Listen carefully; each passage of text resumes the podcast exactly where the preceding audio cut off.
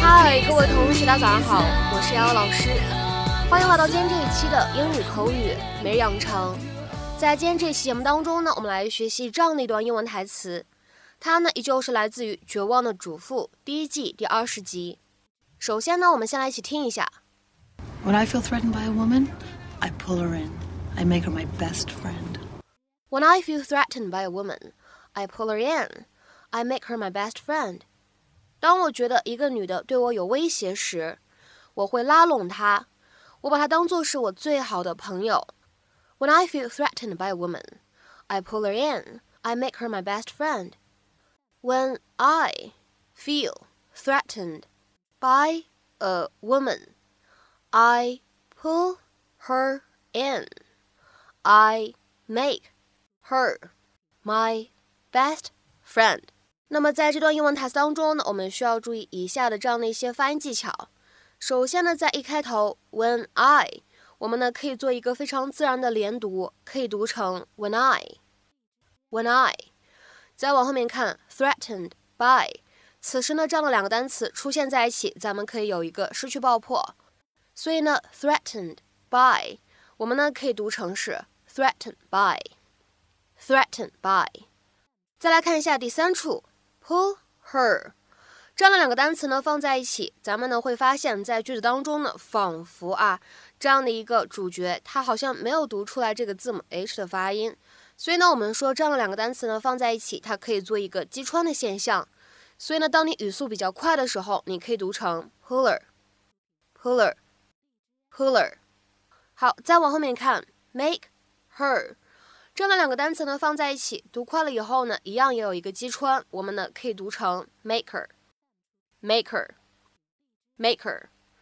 然后呢，再来看一下整句台词的末尾啊，最后一个发音技巧，best friend，我们出现在一起的话呢，会有一个比较典型的不完全爆破，所以呢可以读成是 best friend，best friend，best friend。Thanks, Edie. Hey. Hi. Wow.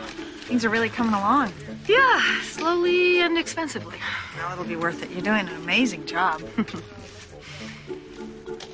so, look, you're basically a predator, and I, I need some advice.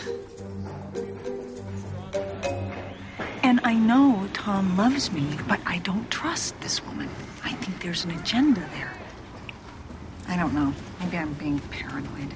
No, no. You did the right thing coming to me. There are two ways to approach this. Well, first, I have to ask what kind of shape is this woman in? Fantastic shape. She's gorgeous. Okay. Now there's really only one way to approach this. You're gonna have to act fast. I'm, I'm listening. Well, it's really pretty simple. When I feel threatened by a woman, I pull her in. I make her my best friend. I thought you said you didn't have any female friends. I don't. And I've never felt threatened by another woman either. But the point is, Keep your friends close. Keep your enemies closer.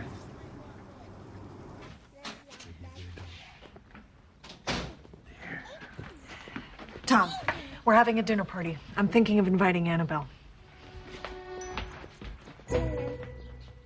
那么在今天节目当中呢，我们来学习一下 pull in 这样一个短语，它的意思呢其实非常多啊。我们今天来稍微梳理讲解一下。第一个意思呢，可以用来表示到达。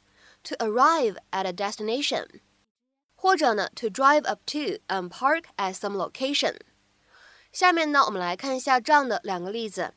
第一个，The train put in right on time。那趟列车准时抵达。The train put in right on time。再比如说，我们看第二个例子，Let me pull in at a gas station and then I'll call you back。让我先把车停进加油站的，之后我再给你回电话。 Let me pull in at a gas station and then I'll call you back。下面呢，我们再来看一下第二层含义，可以用来表示产生收益，to yield a profit of a stated sum of money。那比如说下面呢，我们来看这样一个例子：Their latest product has already put in nearly fifteen million dollars in its first two months on the market。他们的产品一上市，前两月就带来了差不多一千五百万的收益。Their latest product has already put in nearly $15 million in its first two months on the market. 再比如说呢，我们来看一下第三层含义，表示限制、约束、遏制，to restrain, to limit。下面呢，我们来看这样一个例子：You need to put your reporters in a little bit. They are getting a little bit too aggressive with their questions. 你的那帮记者，你真得好好管管了， 他们提的问题有点太咄咄逼人了。You need to put your reporters in a little bit. They are getting a little bit too aggressive with their questions. 那么下面呢，我们再来看一下第四层含义，可以用来表示把某个人拘留，因为呢认为他是嫌疑犯，或者呢因为认为他是利害关系人。To take someone into custody as a suspect or person of interest in a crime。下面呢，我们来看两个例子。第一个，They put the husband in for questioning, but he was released without charge。他们把那位丈夫拘留审问了。但是他最后被无罪释放了。They put the husband in for questioning, but he was released without charge. 再比如说呢，看第二个例子，I hope you put in the right person。我希望你拘留的是正确的人，或者说呢，我希望你没有拘留错人。 I hope you put in the right person。下面呢，我们再来看一下第五层含义，可以用来表示把某个人卷入到某项活动。或者呢某种情况当中去，那么此时呢主要用于被动语态。那么在我们今天的视频当中呢，应该也是这样一种用法。大家的话呢可以看一下后面的视频片段。Lynette 打算邀请女儿 Annabelle 来参加派对，也是让两者的生活呢有更多交集的打算。所以此时呢，我们来看一下这样一个意思的一个英文解释：to involve someone in an activity or situation。比如说下面呢，我们来看这样一个例子。I got put into the scam because I thought I was going to make money. 我被卷入一场诈骗当中，因为我原本以为我能赚钱的。I got put into the scam because I thought I was going to make money. 那么当做第五层这个意思呢去使用的时候，我们说它的反义表达是 pull somebody or something out of something，意思呢就是退出某个活动，退出某一种情况，不再有关联。to move away from something or stop being involved in it。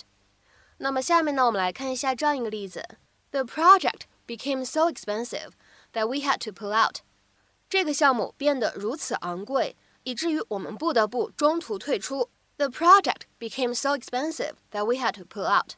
那么在今天节目的末尾呢，请各位同学尝试翻译下面这样一个句子，并留言在文章留言区。你得好好管管你的那帮销售了，他们为了承担不择手段。